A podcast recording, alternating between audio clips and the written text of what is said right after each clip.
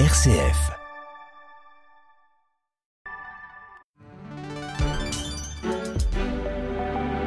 Et il est 16h et vous écoutez une RCF Belgique. Merci d'être à notre écoute.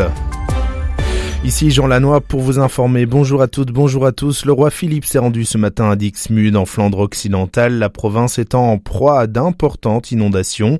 Le roi a visité le centre de crise de la ville puis a rencontré des représentants des services d'urgence et des victimes des inondations. Le premier ministre Alexander De Croo et la ministre flamande des Affaires intérieures Gwendoline Rutten se sont rendus hier dans le Westhoek. Ce week-end, le sanctuaire de Banneux accueillera plusieurs centaines de personnes précarisées pour la septième journée mondiale des pauvres, au programme des temps de prière et de célébration, mais aussi de détente et de rencontres. Écoutons un des organisateurs, Guy Schins, qui est le délégué épiscopal du vicariat Évangile et Vie du diocèse du Liège, au micro de Ralph Schmeder.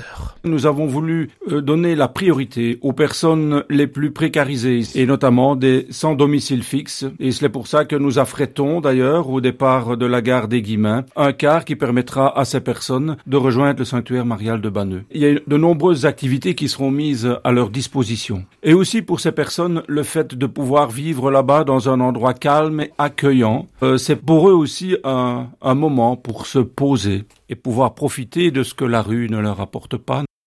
Et après la ministre wallonne de l'Environnement Céline Ténier mardi, c'est au tour du comité de direction de la Société wallonne des eaux d'être entendu au Parlement wallon ce matin sur la pollution, euh, la au PFAS de l'eau de distribution.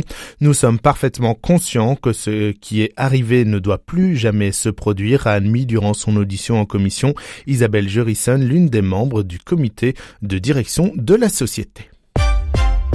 Léonard est orphelin, l'auteur de BT belge, Bob de Groot, est décédé. Sinon, à Bruxelles, les travaux de réaménagement du rond-point de Schumann débuteront ce lundi 20 novembre. C'est ce qu'a annoncé Belliris, l'organe de coopération entre le fédéral et la région de Bruxelles-Capitale pour les projets de construction, de rénovation et de restauration du patrimoine de la capitale.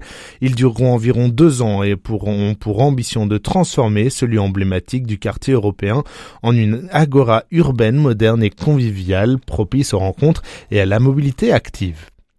Après déconfinement, ultra-crépidianisme et vélo-taffé, quel sera le nouveau mot de l'année 2023 C'est à vous de le choisir euh, euh, et avant tout de proposer, car pour sa neuvième édition, le nouveau mot de l'année lancé par la RTBF et le journal Le Soir se base sur les propositions des lecteurs et internautes avant de lancer les votes. Vous pouvez donc proposer tous vos mots directement sur le site de la RTBF. Merci à vous de vous informer avec nous sur RCF. On se retrouve dans une heure à 17h pour la suite de l'information.